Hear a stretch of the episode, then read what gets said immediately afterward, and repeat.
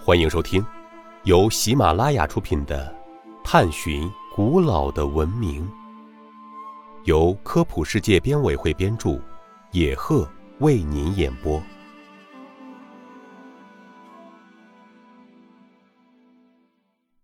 第一百四十八集：蒙娜丽莎的微笑为什么被视为最神秘的微笑？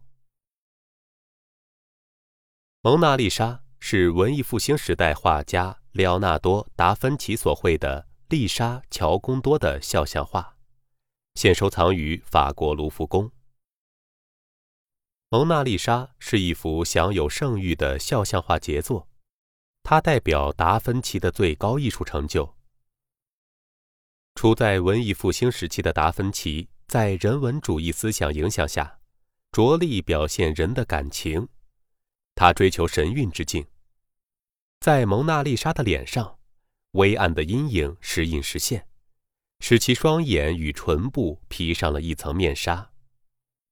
人的笑容主要表现在眼角和嘴角上，但达芬奇却偏要把这些部位画得若隐若现，没有明确的界限。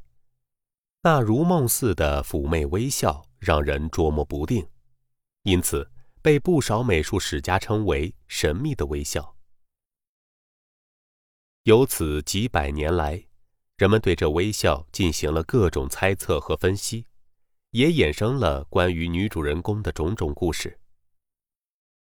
荷兰阿姆斯特丹的一所大学利用情感识别软件，分析出蒙娜丽莎的微笑包含的内容及比例，其中有百分之八十三的高兴，百分之九的厌恶。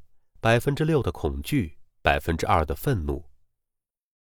不管人们如何进行分析和猜测，蒙娜丽莎数百年来一直都被誉为最名贵的肖像画。